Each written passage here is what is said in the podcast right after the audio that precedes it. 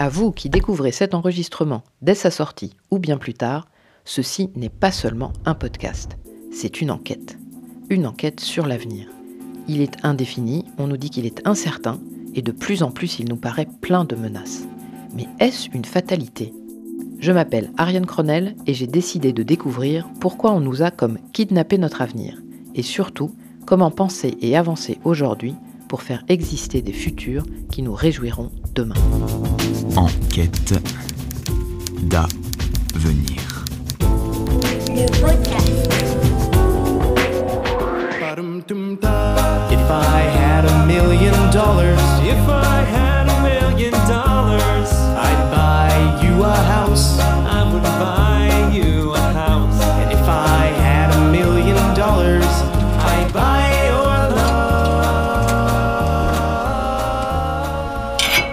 Pour entamer cette nouvelle phase des investigations, j'ai choisi de commencer par m'intéresser à la notion de croissance. Parce qu'elle est dans la bouche de tous les journalistes, commentateurs, hommes et femmes politiques, et parce que les voix sont de plus en plus nombreuses à dénoncer le lien entre croissance effrénée et changement climatique.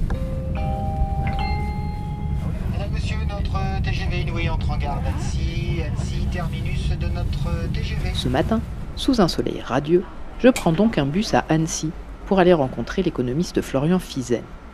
J'ai découvert ce spécialiste des questions d'énergie et d'environnement tout simplement par une interview dans le journal, où il soulignait que l'idée d'une croissance éternelle de l'économie ne faisait pas consensus entre les experts, et que ce débat sur une croissance infinie dans un monde aux ressources naturelles finies était antérieur au fameux rapport Meadows de 1972. Après avoir admiré la vue sur le lac, c'est dans son bureau de l'IUT, dont les murs sont tapissés par les exploits olympiques de la section ski-études, que je demande à Florian d'où vient la notion de croissance, et que nous commençons à décortiquer son principal représentant, le produit intérieur brut. Avant de parler finalement de la, de la croissance économique et pourquoi on, la désire ou non, je pense qu'il faut revenir sur euh, l'indicateur lui-même, quel produit intérieur brut, pourquoi on l'a créé, euh, à quel moment, à quelle fin. Et on va voir que finalement, euh, il a été peut-être aujourd'hui un petit peu dévoyé dans son usage, euh, puisqu'à l'origine, euh, ce qui se passe, c'est que euh, en fait, le monde connaît une grande crise, une profonde récession qui est devenue une dépression au début du XXe siècle, qui est la crise de 1929.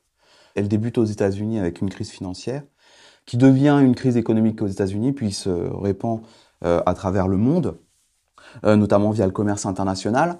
Et en fait, à l'époque, on n'a pas d'indicateur de suivi de l'activité économique, donc on voit bien que tout se dégrade. En particulier, euh, ben, l'Europe et les États-Unis connaissent un taux de chômage euh, sans précédent. 30-40% de la population active euh, qui tombe au chômage. À l'époque, il n'y a pas de, évidemment de sécurité sociale, donc euh, on n'a pas d'assurance chômage. Les gens, ils se retrouvent à la rue, ils font la queue à SOC populaire. Et donc très rapidement aux États-Unis, en fait, le gros problème, c'est qu'on n'a rien pour mesurer, savoir si ça marche ou non. On a bien de la comptabilité privée, mais en fait, la comptabilité nationale, euh, telle qu'on utilise aujourd'hui pour euh, calculer le produit intérieur brut, n'existe pas.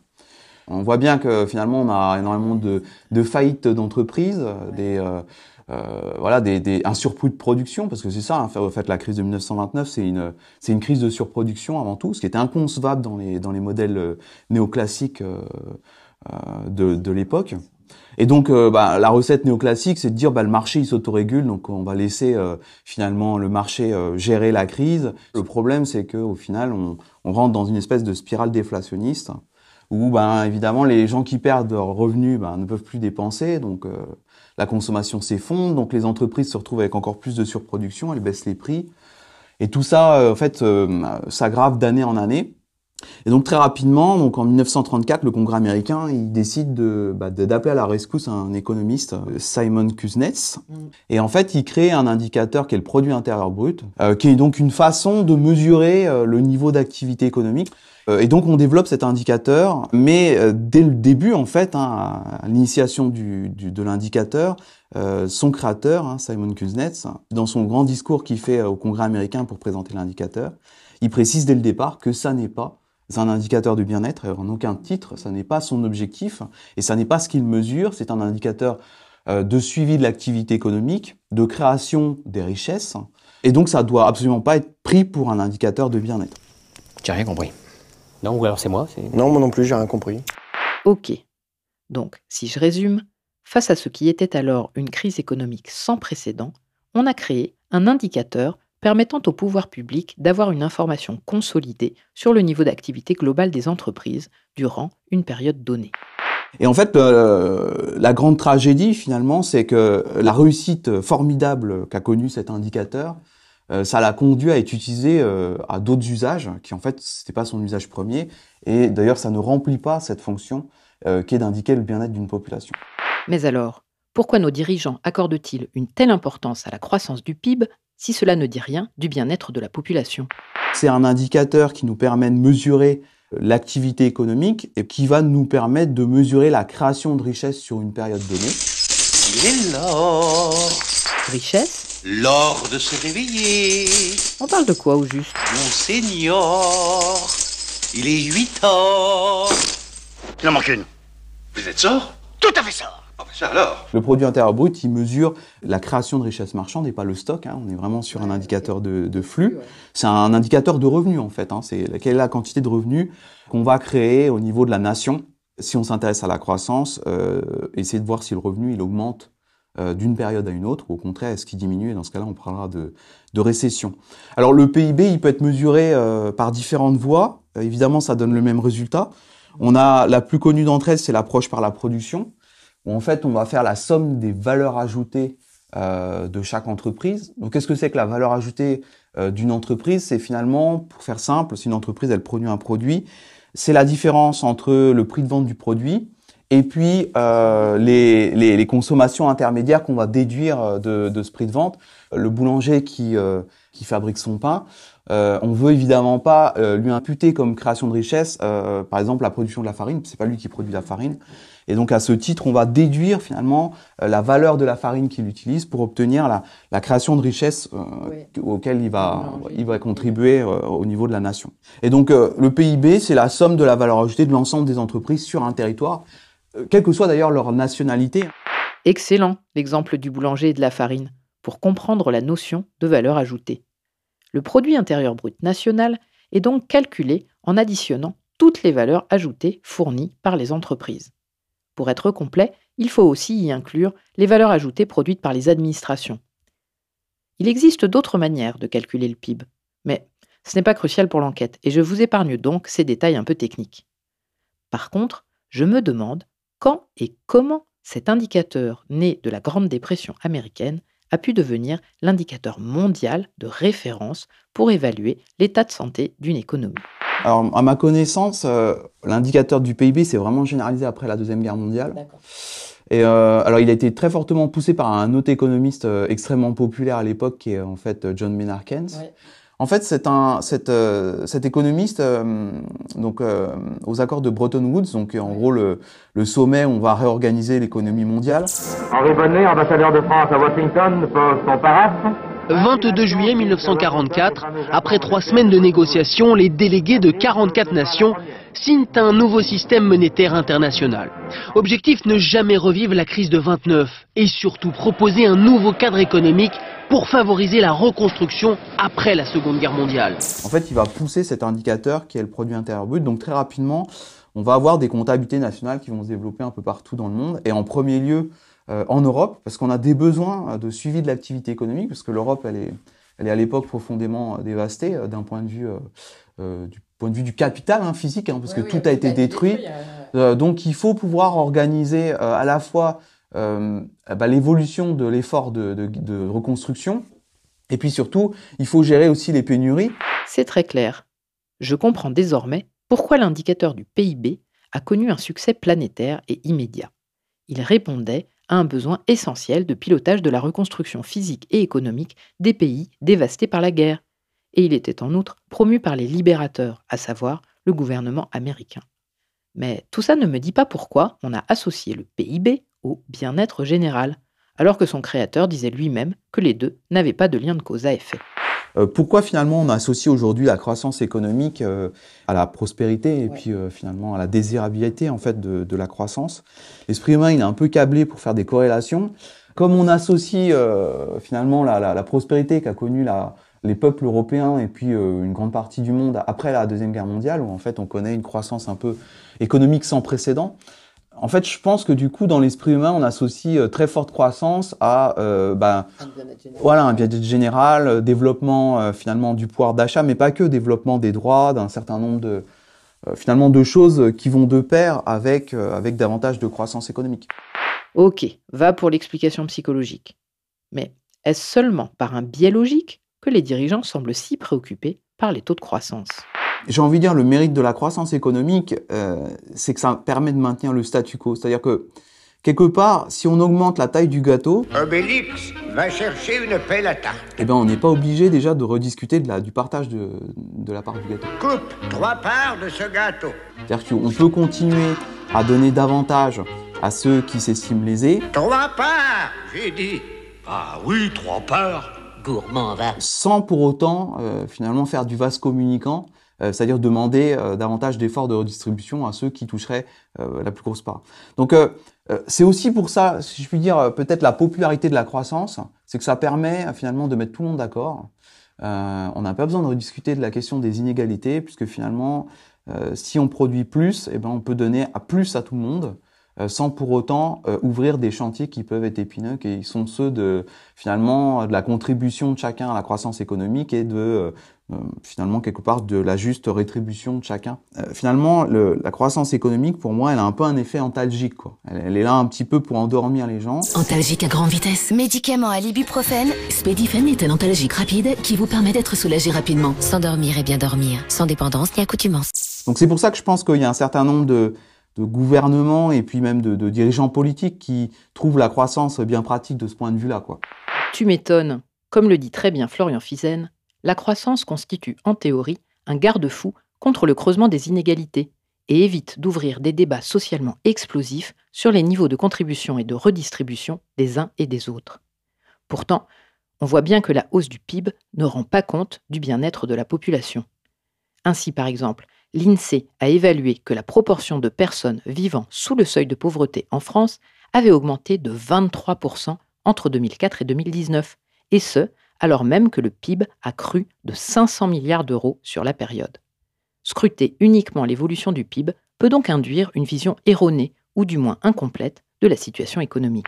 Pour toutes ces raisons, en fait, je pense que du coup, ça explique en grande partie pourquoi on veut de la croissance économique et pourquoi finalement euh, on fait comme si euh, finalement le produit intérieur brut c'était pas un si mauvais indicateur que ça et que c'était toujours intéressant que cet indicateur euh, continue continue de croître. Le problème de cet indicateur, c'est qu'on il y a plein de choses qui nous passent sous le nez. Alors la première chose qui nous passe sous le nez, c'est évidemment tout ce qui est l'économie souterraine, donc que ce soit les, bon, le travail au noir, euh, on pense à, à toutes les, les activités illégales, donc la, la prostitution, l'économie de la drogue. Il y avait des estimations de certains économistes qui montraient que le, le PIB de la Colombie, euh, si demain on intégrait euh, en fait la, la valeur ajoutée, la contribution euh, à la production de, de l'économie de la drogue et notamment de la production de cocaïne, ça doublait le PIB. Donc c'est c'est pour montrer en fait l'importance de, de, de la convention et de la façon dont euh, on va euh, intégrer le périmètre euh, du PIB, comment ça peut faire varier les chiffres. Euh, L'autre l'autre grosse limite en termes de- d'activité, c'est en fait toutes les activités bénévoles. Euh, Donc le- l'exemple typique hein, pour euh, pour montrer en fait les limites du PIB, c'est c'est de parler de l'homme ou de la femme de ménage. Euh, Voilà, aujourd'hui je fais mon ménage chez moi, euh, je ne contribue pas au PIB. Si demain j'embauche un homme ou une femme de ménage, ça fait monter le PIB. Donc on voit bien un peu la- l'absurdité du de l'indicateur. Et donc à ce titre, bah, c'est un indicateur qui est biaisé. D'autres euh, grosses limites, c'est les effets externes. Entre deux économies identiques, une euh, qui, euh, pas moi, une activité euh, de production de soins, et puis une autre qui aurait une activité, moi je sais pas, de, qui fabrique des armes par exemple, on voit très nettement qu'il y a des effets externes qui sont très négatifs dans une société et qui sont plutôt positifs de l'autre. Et on voit bien qu'on pourrait avoir pour autant des PIB similaires si on, on mesurait simplement euh, la valeur ajoutée produite de chaque secteur. Et puis la dernière limite que je pourrais dire, c'est que en fait, il y a toutes sortes autres formes de, qu'on pourrait dire de capital, euh, parce qu'en fait, ce qu'on mesure, c'est essentiellement le capital technique, euh, qui sont pas mesurés dans le PIB. Euh, et en particulier, c'est le capital naturel. Euh, l'exemple euh, que je pourrais donner, c'est l'exemple des pays, euh, d'un certain nombre de pays qui sont très massivement extracteurs de, de, de ressources naturelles. En fait, ces pays-là, ils produisent du revenu, ils produisent du PIB en puisant dans leur stock de richesse. Euh, comme je l'ai dit, en fait, le PIB, c'est un, indicateur de flux. Mais ça nous dit rien du, stock, en fait, la quantité de richesse. Euh, le PIB de la France, c'est une chose, donc c'est 2000, euh, 2200 ou 2300 milliards, je sais plus exactement. Mais en fait, le stock de richesse, il est beaucoup, beaucoup plus important. Euh, le stock de richesse nationale, il est plutôt euh, sur un rapport de 5 à 7 fois le PIB. Donc le stock est beaucoup plus gros que le flux, évidemment. Le problème, c'est que euh, on voit très nettement que, en fait, un pays qui produirait du revenu en liquidant son stock de richesse, bah, c'est pas soutenable. Florian pointe ici une limite du PIB qui me paraît majeure. Cet indicateur ne dit rien des moyens utilisés pour la production de richesse. Il ne dit pas si cette richesse est produite en détruisant des ressources.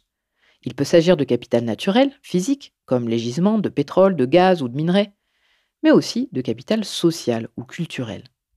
Pour l'indicateur PIB, peu importe comment est produite la richesse, il ne s'intéresse qu'à la variation, à la hausse ou à la baisse du flux de production et donc il ne dit rien de la soutenabilité d'un modèle économique. Ça me fait un peu penser à un athlète qui réaliserait des performances incroyables grâce à du dopage à haute dose. Quelque part, le PIB ne s'intéresse qu'au chrono de l'athlète, pas à la probabilité qu'il doive arrêter sa carrière à 25 ans, atteint d'un cancer ou victime d'un arrêt cardiaque parce qu'on l'aura empoisonné durant de longues années pour booster ses performances. Mais alors, à travers quel indicateur pourrait-on prendre en compte la soutenabilité du développement économique, pour ne pas dire de la croissance? Alors au niveau macro, donc il y a des indicateurs qui ont été proposés qui visent justement à intégrer ces effets externes, ces différences de d'épuisement euh, du capital naturel, et donc on va en fait essayer d'estimer la valeur de ces différentes formes de capital, capital social, capital naturel, euh, capital technique, capital humain également, et on va euh, calculer en fait euh, la richesse comme la variation de la somme de ces capitales naturels. Donc si on arrive à faire croître la, la, la, la somme agrégée de ces différentes formes de capitaux, on est dans une forme de croissance soutenable, désirable. Au contraire, si ça diminue, si par exemple on arrive à faire progresser le capital technique mais au détriment d'un épuisement des ressources naturelles, qu'on ne fait pas plus que compenser, ben on est dans une situation euh, de, de, de décroissance, du moins de croissance qui n'est pas soutenable. Ok, donc apparemment, on est déjà capable de faire ces pondérations. Mais sont-elles réellement utilisées pour piloter l'activité économique? Aujourd'hui, les décisions d'investissement, que ce soit au niveau national ou au niveau privé, individuel, ils butent sur ce rapport au temps. Alors je m'explique. Dans le calcul économique classique, qui soit au niveau individuel ou au niveau macro, on utilise en fait le taux d'actualisation. C'est une façon finalement de rendre comparable de l'argent futur avec de l'argent euh, d'aujourd'hui. Eh bien, le de l'actualisation, ça permet de rapporter euh, des bénéfices futurs ou des coûts futurs à aujourd'hui pour les rendre comparables avec une décision d'investissement euh, actuelle. Il un exemple que je trouve euh, assez drôle, euh, c'est que certains économistes sont amusés, à mesurer le taux d'actualisation des jeunes enfants qui sont par nature assez impatients. Alors, comment on fait pour mesurer en fait la, la ouais ouais non mais c'est en fait c'est un peu de la psychologie et je trouve que c'est toujours intéressant ces, ces explorations, ces percées dans d'autres domaines un peu incongrus de l'économie. Donc qu'est-ce qu'ils ont fait? C'est l'expérience du chamallow. Ah Nous revoilà plongés dans la question de notre rapport au temps et au plaisir immédiat que nous avions évoqué avec Nicolas Mainviel au premier épisode. La méthode on ne peut plus sadique consistait donc à placer un enfant devant une table où se trouvait une guimauve très appétissante. If you can wait for me to go get it from the other room, you can have two marshmallows instead. I want, I want, to, I want two marshmallows. L'enfant devait se retenir de manger la sucrerie s'il voulait en avoir une deuxième, mais pour ça, il fallait attendre un quart d'heure. Vous imaginez Une éternité Je trouve que c'est super intéressant. Ça montre en fait la préférence pour le présent euh, des individus. Et donc au niveau des, des entreprises, avoir des décisions d'investissement avec des taux d'actualisation très élevés, euh, 7-8% voire plus, hein, ce que demandent par exemple les actionnaires, de rendement, bah, on voit que ça écrase le futur. Ça veut dire quelque part que euh, quelque chose qui rapporterait énormément dans le futur, euh, si on l'actualise à 8% par an, euh, ben rapporté aujourd'hui, ça pèse rien. Et donc on n'opérera pas finalement de transformation aujourd'hui pour avoir des bénéfices dans très longtemps. Taux d'actualisation. Vous connaissiez, vous? Moi pas. Et pourtant, ça joue un rôle absolument clé pour notre futur. Mais d'où il sort ce taux? Qui décide de la valeur future d'un retour sur investissement? Au niveau des entreprises, c'est euh, bah, les conseils d'administration en fait. hein. C'est en fait on décide du rendement qui est nécessaire pour pouvoir euh, quelque part euh, euh, décider qu'un un projet d'investissement il est rentable ou non. Donc si euh, ce projet d'investissement euh, il a un rendement qui est inférieur à 8%, et ben en fait euh, il sera évacué. On n'investira pas dans quelque chose qui rapportera moins que 8%. Donc on voit qu'on pénalise en fait euh, des choses qui auraient des bénéfices potentiellement très importants, voire plus importants que d'autres projets plus immédiats, euh, mais dont les échéances sont éloignées. Au niveau de l'État, c'est des commissions, euh, des commissions d'économistes, qui décident de ce qui doit être en fait le taux d'actualisation pour décider d'investir ou non dans des projets, dans des projets publics. Ah, forcément. L'État n'a pas de conseil d'administration. Et côté taux d'actualisation des projets d'investissement public, on en est où? Je descends immédiatement fouiller les archives.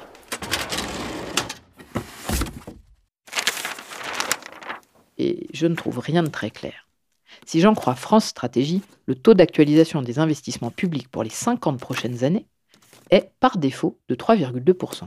Mais il peut varier selon les risques sectoriels. Ce que je retiens, en tout cas, c'est qu'il est nettement moins élevé que les taux retenus par les entreprises privées, ce qui fait du secteur public un acteur incontournable pour financer des projets d'avenir à bénéfice lointain. Or, pour limiter les effets du changement climatique, il va falloir financer des projets dont les coûts vont être lourds et immédiats, alors que leurs bénéfices seront lointains, voire très lointains. Le secteur public, avec ses taux d'actualisation plus modestes, semble donc tout désigné pour initier ces projets, par exemple pour accélérer la transition énergétique. Car s'il y a bien un domaine où il va falloir investir massivement pour permettre la mutation de notre modèle économique, c'est celui de l'énergie. C'est tellement central qu'on en reparlera dans un prochain épisode. Mais comme Florian est un expert du sujet, je n'ai pas pu m'empêcher de lui demander en quoi transition énergétique, croissance économique et changement climatique étaient indissociables. Finalement, le réchauffement, la transition énergétique, c'est des coûts, des investissements immédiats, donc qui vont peser contre finalement enfin, le, le- le fait de faire le choix de technologies moins, moins émettrices, et des bénéfices futurs très importants, mais très éloignés. Et donc, du coup, si on prend un taux d'actualisation qui est élevé, ben, en fait, on disqualifie immédiatement ces, ces projets. Donc, en fait, un taux d'actualisation euh, élevé, c'est fidèle à la maxime, après moi le déluge. La transition énergétique, euh, d'un point de vue sémantique, transition énergétique, ça donne l'impression finalement que on ne fait que passer d'une énergie à une autre, alors qu'en fait c'est quelque chose de beaucoup plus large. Euh, ouais, absolument. Et il n'y a pas que en fait la décarbonation. On n'a jamais en fait opéré véritablement de transition énergétique. On a fait des empilements énergétiques. C'est-à-dire que par exemple, euh, la plus grosse transition énergétique qu'on a opérée euh, euh, dans l'histoire, en fait, il y en a eu deux. Il y a eu la révolution néolithique, où en fait on est passé euh, en fait à l'agriculture, hein, qui nous a permis finalement de, à partir de la biomasse, euh, euh, de produire une grande quantité d'énergie euh, pour l'homme, et ça a lui permis de- d'ailleurs d'opérer le premier décollage en termes de, de, de démographie. Euh, sur une même unité de territoire, on était capable de soutenir une population plus nombreuse. Et puis la deuxième grosse révolution, c'est la révolution industrielle. On l'ignore souvent, mais les énergies du Moyen Âge, c'est des énergies renouvelables. Euh, c'est euh, les moulins à vent, c'est euh, les moulins à eau, c'est aussi énormément la, la, la force animale, hein, la traction animale, et puis les bras. Et donc toute cette énergie, elle était mobilisée pour produire, et puis on était un petit peu limité finalement par l'énergie qu'on pouvait tirer de, de ces différentes sources d'énergie. Et en fait, euh, quand on a développé la révolution industrielle, euh, ben, très rapidement, on a buté sur euh, ces sources d'énergie qui n'étaient pas suffisantes pour pouvoir commencer à produire ces, les grandes quantités de biens et services qu'on avait commencé à développer. Et donc, par exemple, en, en Royaume-Uni, euh, on a commencé à couper du bois en très très grande quantité. Et on a fait, en, en- ils ont très rapidement fait face à une déforestation très très importante. Et on a coupé du bois notamment euh, bah, pour produire euh, pour produire de l'acier, etc., qui nécessitait des, des quantités euh, bah, d'énergie très importantes. Et donc on s'est tourné euh, très rapidement euh, vers des énergies de stock et, pas des énergies de flux, puisque les énergies renouvelables sont des énergies de flux euh, qui se reproduisent, qui peuvent être renouvelées euh, d'une période à une autre. Le problème c'est qu'elles sont assez peu denses d'un point de vue énergétique, et donc le flux qui est mobilisable en fait est assez restreint, du moins à l'époque était assez restreint par rapport aux besoins. Et donc très rapidement on s'est tourné vers une énergie de stock qui avait été assez très peu utilisée jusqu'alors, qui est le charbon. Dès les débuts de la révolution industrielle, la question des dégâts environnementaux était connue. Détruire la nature alentour devient simplement une dépense nécessaire, listée aux côtés d'autres frais dans les bilans comptables. Textile, chimie, sidérurgie, en moins de 100 ans, de nouvelles industries se développent. L'usage du charbon se mondialise. Partout, il décuple la puissance des machines. Aux États-Unis, le taylorisme optimise cette nouvelle énergie providentielle. La production de masse voit le jour et avec elle, la consommation de masse. Et ensuite, euh, euh, on n'a pas, on n'a pas abandonné le bois, on a continué à consommer du bois en grande quantité, euh, mais on a empilé cette nouvelle forme d'énergie qui est le charbon, qui était euh, bah, en très grand, présente en très grande quantité et surtout qui était euh, d'un point de vue, qui pouvait apporter beaucoup d'énergie, euh, beaucoup plus que le bois. ensuite, on a développé le pétrole, qui est vraiment parvenu à son apogée dans les années 50 au XXe siècle, mais et puis encore plus tardivement, il y a le gaz qui s'est développé, qui a été vraiment commencé à être extrait à la fin du XIXe siècle et puis qui a vraiment été développé euh, après la, Deuxième Guerre mondiale. Donc en fait, ces énergies-là, elles se sont rajoutées et euh, elles ont permis la formidable poussée de croissance économique qui nécessitait évidemment euh, des intrants énergétiques euh, très très importants. Donc, si je comprends bien, la révolution industrielle et le décollage de la croissance économique ont été rendus possibles par l'accès à de nouvelles sources d'énergie. D'abord le charbon, puis le pétrole et le gaz. Ces ressources sont d'une incomparable efficience énergétique. Mais avec deux énormes bémols. Premièrement, ce sont des énergies de stock qui ont besoin de millions d'années pour se renouveler. Et deuxièmement, leur utilisation génère une pollution massive, dont les hoquets climatiques ne sont qu'une des expressions. Faudra-t-il donc imaginer notre avenir en dehors de ces ressources? La croissance économique, souvent, on met euh, évidemment le progrès technique hein, derrière. Mais on oublie aussi souvent que c'est appuyé en fait sur euh, bah, une consommation d'énergie croissante. Hein. Quand on a un tracteur qui fait euh, 1200 chevaux, bah, c'est comme si on avait en fait un, une charrue avec 1200 chevaux.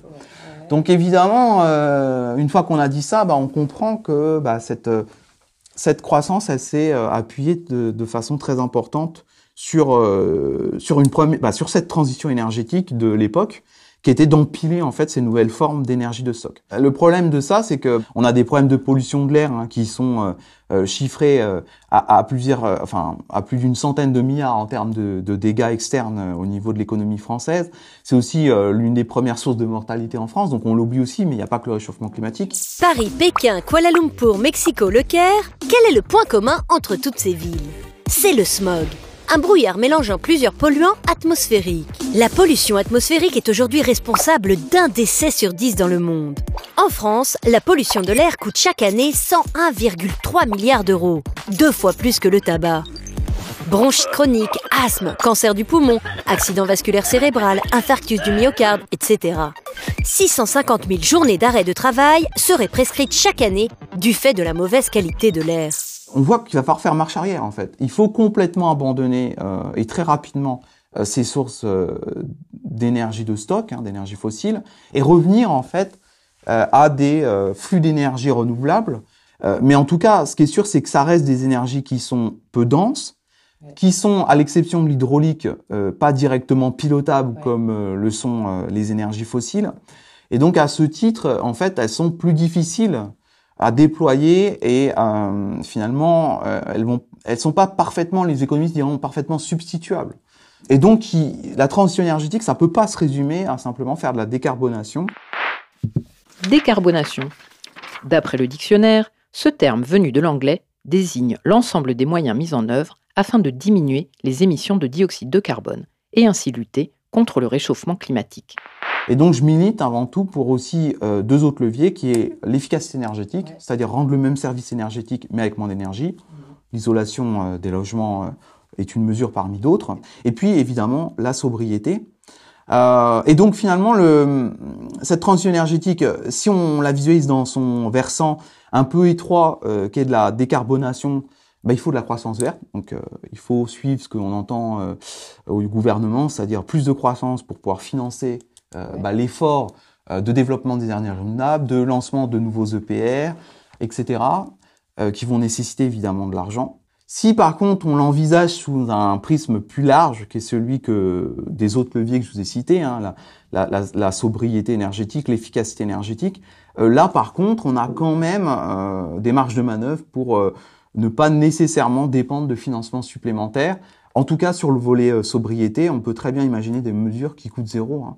Euh, on l'oublie souvent, mais par exemple, la consommation énergétique d'un logement, euh, quand on baisse d'un degré, ben, on baisse d'environ 7 à 8% la consommation énergétique du logement.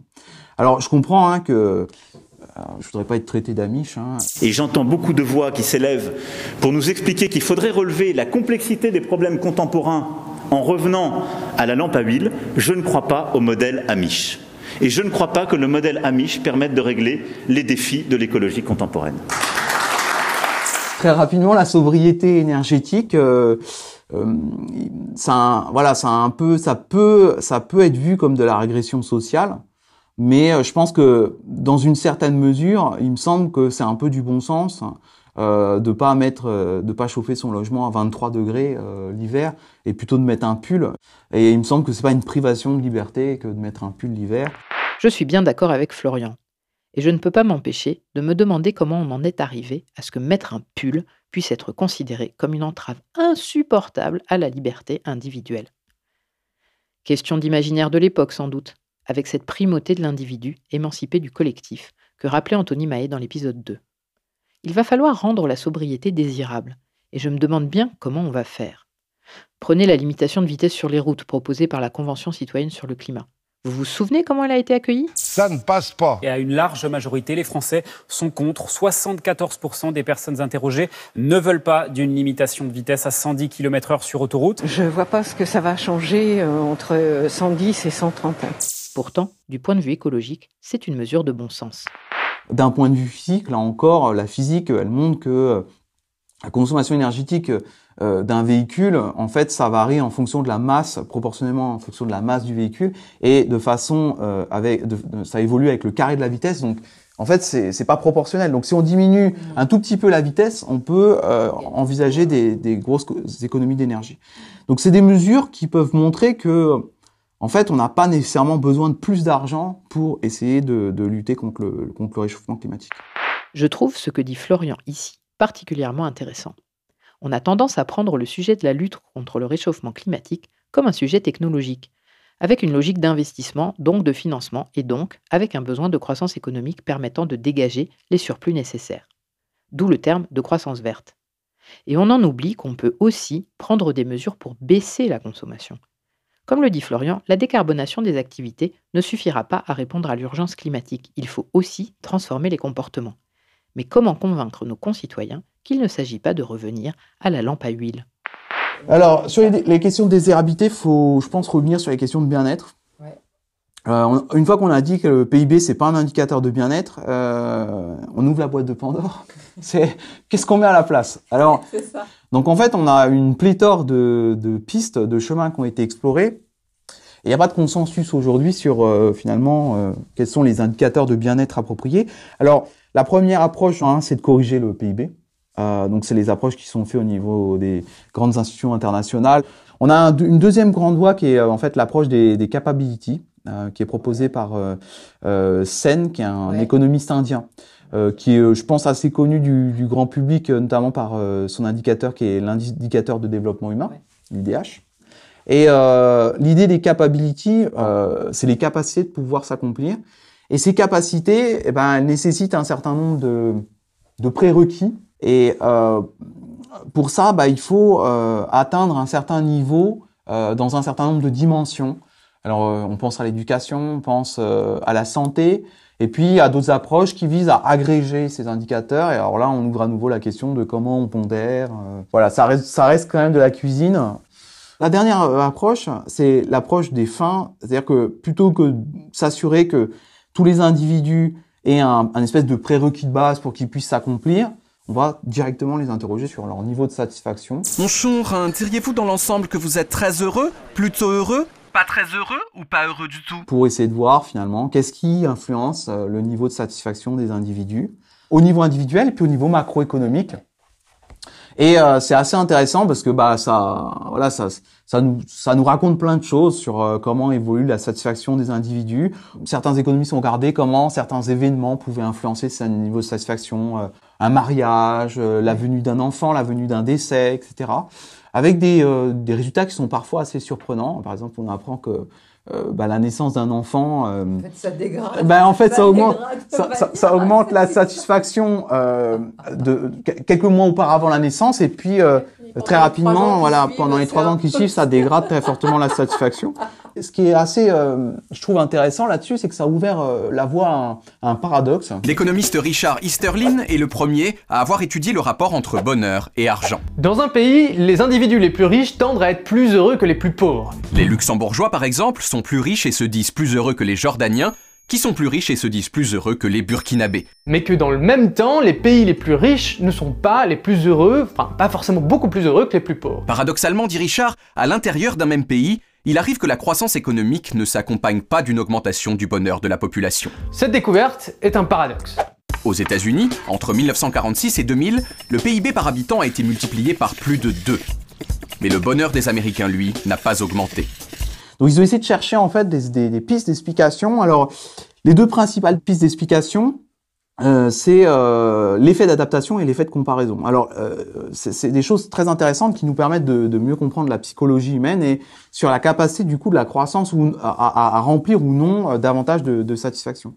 Alors le, le premier, euh, le premier effet, c'est ce qu'on appelle l'effet d'adaptation. En bon français, on appelle ça l'adaptation hédonique. Les gens s'habituent à la hausse de leur niveau de vie, si bien que le bonheur supplémentaire qu'ils en retirent disparaît progressivement. C'est l'idée que si on vous apporte davantage de pouvoir d'achat, donc davantage de revenus, vous allez être plus heureux, mais seulement à court terme.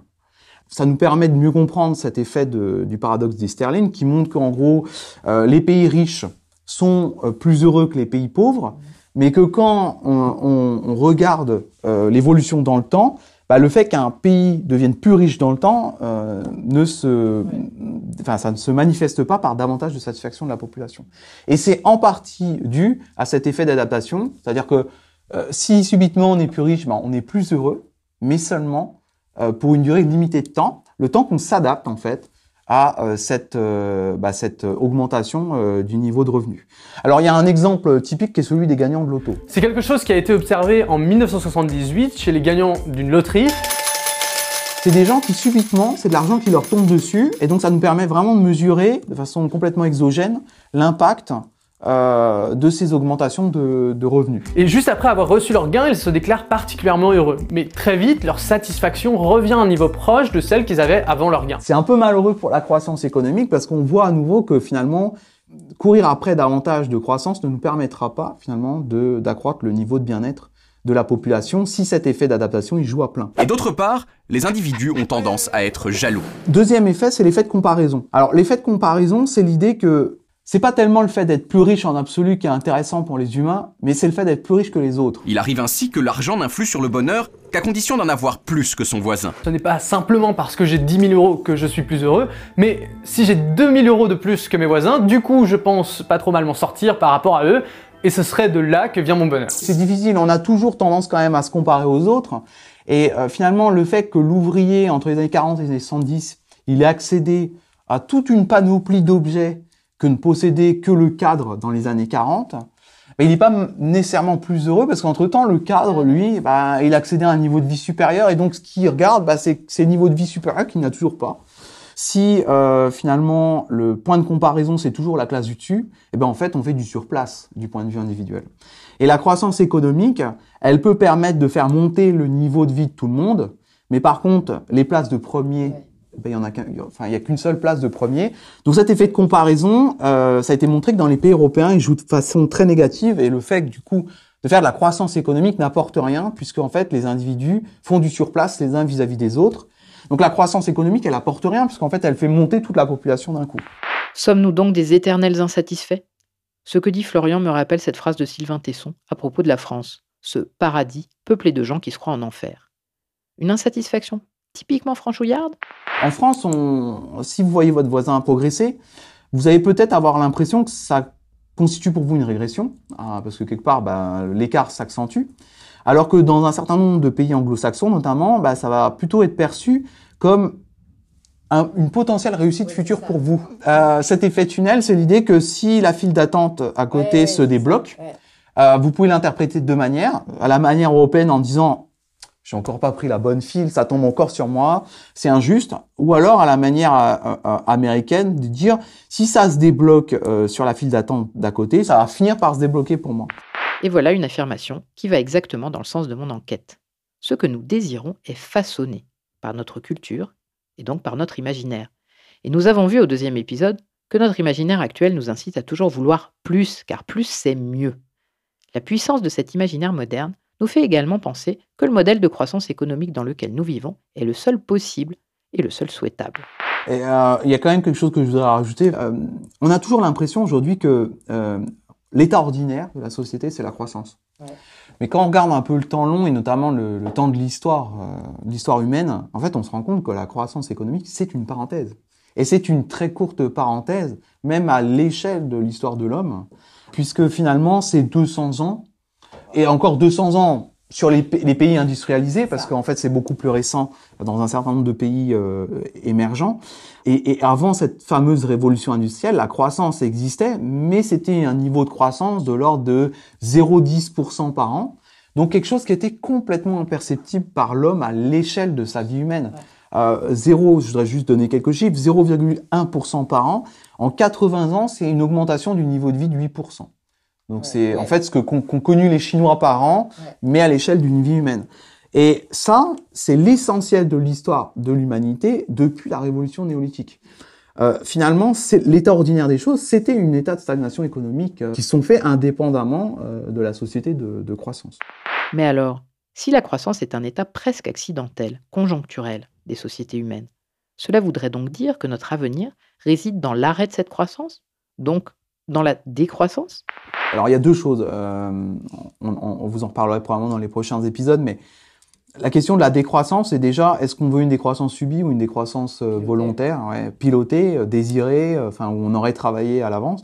Donc évidemment, si vous interrogez Claudia Sénic... Claudia Sénic, rien à voir avec la voiture. Elle est professeure d'économie à la Sorbonne et à l'école d'économie de Paris. Elle dirige aussi l'Observatoire du bien-être du Centre pour la recherche économique et ses applications. Elle vous dira que bah, la décroissance subie, de toute façon, on l'a mesurée. Euh, autant on n'est pas certain que plus de croissance, euh, ça ait un impact sur le niveau de satisfaction, autant la décroissance, la récession telle que les systèmes sont organisés actuellement, c'est-à-dire euh, c'est l'oxygène quoi. Ils sont là pour euh, tant qu'on pédale, ça tourne, mais si on pédale pas, c'est le vélo qui tombe. Donc ça, c'est la première chose. Il y a ceux qui contestent la croissance par les fins, et euh, c'est très courant. Euh, on a toute une littérature euh, d'économistes, mais aussi de sociologues français qui contestent la fin même de la croissance, puisqu'on sait pas un indicateur de bien-être. Pourquoi vouloir perpétuer la croissance Et puis il y a les objecteurs de croissance au niveau des moyens. Et là-dessus, bon bah, on a toute une partie d'économistes, qu'on dit les, les, économistes écologiques, qui dit que de toute façon, on ne pourra pas continuer à alimenter la machine de la croissance pour des questions euh, de consommation de ressources et d'énergie ou des questions aval, c'est-à-dire de débouchés, de comment dire, de génération de pollution. On aura euh, finalement peut-être les poubelles, les problèmes des poubelles va poser avant le problème des, des ressources. Une décharge ouverte en 1984, arrivée à saturation en 2002 et qui pourtant récupère chaque jour encore 2000 tonnes de poubelles. Le site est puant, nocif pour la santé. Aujourd'hui, 65 mètres de déchets de toutes sortes, une montagne de détritus, bientôt plus haute que le Taj Mahal dans la banlieue de New Delhi. Mais on a même des économistes qui sont absolument pas des objecteurs de croissance et qui s'inquiètent en fait de cette baisse du niveau de croissance. Donc il y a un certain nombre d'économistes, notamment euh, Gordon ou Summer, donc des économistes américains, qui ont montré qu'en fait euh, on a une baisse euh, tendancielle du rythme de croissance au niveau mondial et en particulier au niveau américain. Et que ça s'explique parce qu'on a un certain nombre de moteurs de la croissance qui commencent à s'essouffler. Euh, donc j'en aborde quelques-uns. Euh, la démographie, c'est quelque chose qui contribue à la croissance économique, euh, puisque ben, si on est plus nombreux, ben, nécessairement on va produire davantage. Euh, à, à, PIB par habitant euh, identique, à productivité par heure de travail identique. Donc du coup, une économie qui euh, commence à décroître, alors on, on, il n'en est pas question pour l'instant, mais en tout cas l'ONU commence à, à voir euh, le pic hein, de la comment dire de la, de la progression de la, de la, de la démographie mondiale. Donc on, on devrait avoir une, une un, un arrêt de la, la, progression de la démographie mondiale d'ici la fin du siècle. C'est euh, des points de croissance en moins euh, au niveau, au niveau du, du- du monde. Et puis au niveau du progrès technique, ben, on a euh, des économistes qui ont étudié en fait l'impact des différentes euh, révolutions euh, techniques, hein, ce qu'on appelle les grappes d'innovation. Et le problème, c'est que ben la dernière vague, on est incapable de mesurer sur la productivité, notamment les impacts. Et on sait encore non seulement pas quelles sont véritablement les grandes innovations technologiques de la dernière vague, mais surtout on n'arrive pas à les mesurer, à mesurer quel impact ça a eu en- à la hausse en tout cas sur euh, sur les chiffres euh, de la productivité. Ça, c'est une mauvaise nouvelle. Si les innovations technologiques actuelles n'apportent pas la preuve qu'elles ont un impact significatif et positif sur la croissance, ça ne veut pas forcément dire qu'elles n'en ont pas, mais que cet impact est tellement diffus et parcellaire qu'il est impossible de le mesurer réellement. Or, le progrès technique est un paramètre clé, une condition sine qua non de la croissance dans tous les modèles économiques. Et donc en fait, il y a certaines craintes en tout cas euh, que on va vers un ralentissement euh, de la croissance, c'est-à-dire de l'augmentation du PIB. Et que ce ralentissement, bah, on n'a pas grand-chose à y faire. quoi. Euh, Aujourd'hui, euh, il va falloir complètement faire muter le système économique, euh, le système productif, euh, parce que bon, bah, il génère des externalités, euh, c'est-à-dire des coûts euh, finalement qui sont pas intégrés hein, dans la comptabilité euh, privée et nationale, notamment le coût du carbone. Et donc pour ça, bah, il, finalement, il faut euh, quelque part euh, faire euh, évoluer totalement euh, le système de production. Là-dessus, je pense que c'est assez consensuel de dire que il faut, par exemple, euh, décarboner les activités, donc aller euh, vers des énergies renouvelables, éventuellement du nucléaire, dans le cas français.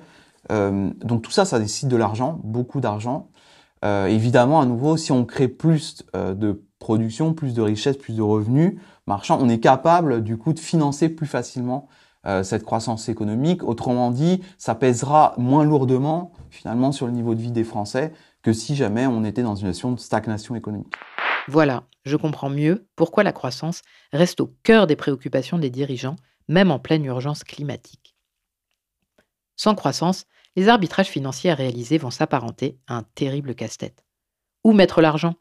Dans le financement de nouvelles infrastructures énergétiques qui seront opérationnelles dans 10 ou 15 ans Dans le système de santé pour faire face au vieillissement déjà réel de la population Dans le système scolaire d'aujourd'hui Dans l'accompagnement des personnes dont l'emploi va disparaître avec l'évolution de la consommation et des modes de production. Faudra-t-il renoncer à financer certains services publics, pourtant indispensables Ou faire exploser l'endettement?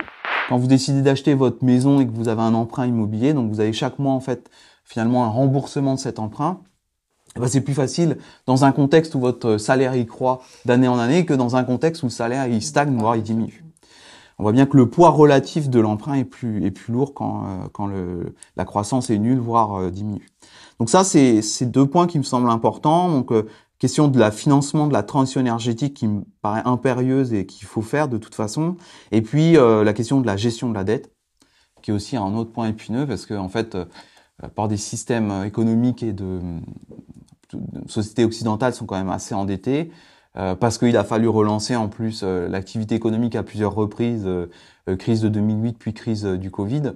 Donc la France, elle est endettée à plus de 120% maintenant du PIB. Donc ça veut dire que la charge de la dette, elle est élevée. Alors aujourd'hui, le contexte macro, il est extrêmement favorable parce que en fait les taux ils sont sont très très bas. Mais si demain les taux remontent, bah, ça veut dire qu'on va refinancer cette dette à un taux beaucoup plus élevé. Donc la charge de la dette va augmenter euh, de façon très importante. Bingo Florian Moins d'un mois après notre échange, les taux d'intérêt repartent à la hausse, mettant les économies européennes les plus endettées, dont celle de la France, en situation extrêmement périlleuse. Évidemment, à nouveau, hein, euh, cette charge de la dette, euh, euh, si le revenu il augmente, ben, il pèse moins lourd et donc euh, évidemment c'est plus simple. Dans une société de décroissance, c'est-à-dire que le revenu diminue, le revenu national, euh, la dette elle est contractée, c'est contractuel, et donc bah, il faut continuer à payer cette dette. Ça veut dire que si euh, le PIB diminue, bah, en fait ça va peser plus lourdement, il va falloir faire des, choix, des arbitrages, renoncer peut-être à des dépenses en éducation, euh, dans les hôpitaux pour pouvoir payer finalement euh, les créanciers. Et donc ça, en fait, bah, les, gouvernements, ils veulent se à tout prix, quoi. hein. Ce genre d'arbitrage n'est pas populaire du tout. Pas populaire, c'est rien de le dire. Et le résultat des élections législatives françaises n'est pas très rassurant sur le niveau d'exaspération et aussi d'exigence des Français quant à l'amélioration de leur sentiment de bien-être.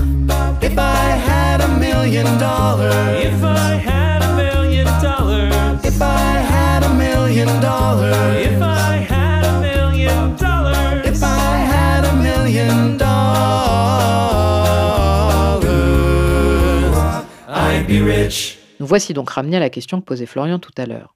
Si la croissance semble toucher ses limites structurelles, indépendamment des débats idéologiques sur sa nécessité sociale, voulons-nous subir le changement de paradigme ou plutôt le piloter et l'accompagner? Et si demain s'annonce sans croissance, peut-on s'y préparer? Et si oui, comment? Ce sera la grande question du prochain épisode. Enquête d'avenir.